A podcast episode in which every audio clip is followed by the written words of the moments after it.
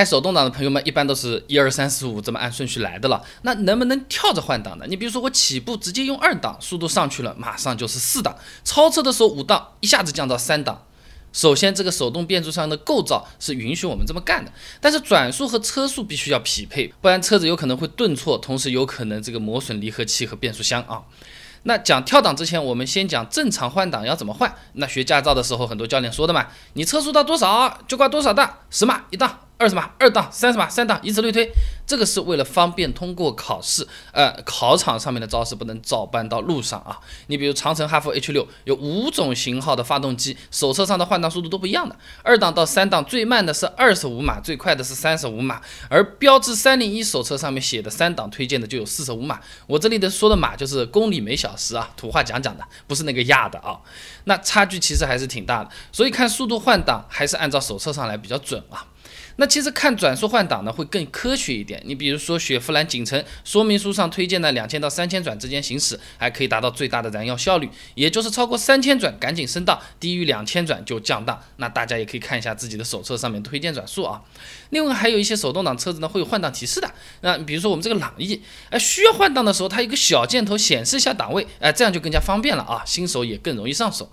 那么接下来讲跳档升档。一般需要跳档升档的情况呢，就是尽快起步。比如说你一档的时候已经加到三十了，那这个时候再挂二档，多了个鱼的动作来，那直接三档嘛好了嘞。那我们这里极端一点，直接演示一档跳五档啊。那具体操作起来就是一档的时候大脚油门，让速度接近极限的时候直接踩离合，离合稍微踩久一点，呃，等转速回落到正常范围后挂五档。那我们测试的时候呢，车速还是低了一点，行车电脑会提示应该降到四档，所以说直接跳档升档没有任何问题，只要速度匹配得上好了。那离合踩的久一点，呃，离合松的太快的话，转速没下来是会产生顿挫的，导致离合器磨损，这点是需要注意一下的啊。那么什么时候需要跳档的降档？啊，那你高速公路五档巡航，呜呜在那边开，你想超前面慢的这种车子，直接降到三档，不仅扭矩更大，力气更大，同时因为可以少换一次档，也能更迅速的超车。哎，不过要注意安全，速度、转速都要匹配得牢。那跳档降档的关键就在于补油，也就是把这个引擎转速补足到这个档位应该有的转速区间。继续说这台朗逸啊，五档不补油，直接降到三档，转速会从一千。到一千五，很容易产生顿挫的。你别小瞧这个，高速的时候顿一下，有可能会有安全风险啊。那补油的具体操作呢，就是离合踩下去不要松开，踩油门让转速达到这个档位需要匹配的那个转速区间，然后再把离合松掉。那。补到两千以上，降档就不会发生顿挫了，整个过程十分流畅的。那如果在这里没有操作好，顿挫是小问题，车速很快的，严重的时候就是我说的高速，前面讲的那种，有可能会驱动轮锁死、打滑失控，变速箱离合器受到巨大冲击。所以跳档降档一定要进行补油，不要直接叭一把就上去啊，要出问题的。那么相比自动挡，手动挡开起来的话呢，的确是复杂一点。但是手动挡的优势还是有很多的，比如说便宜，对吧？一年下来能比自动挡便宜多少钱？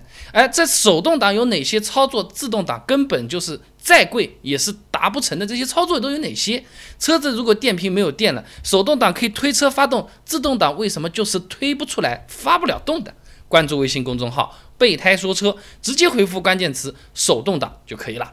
那我这个公众号呢，每天都会给你一段汽车使用小干货，文字版、音频版、视频版都有，你可以挑自己喜欢的啊。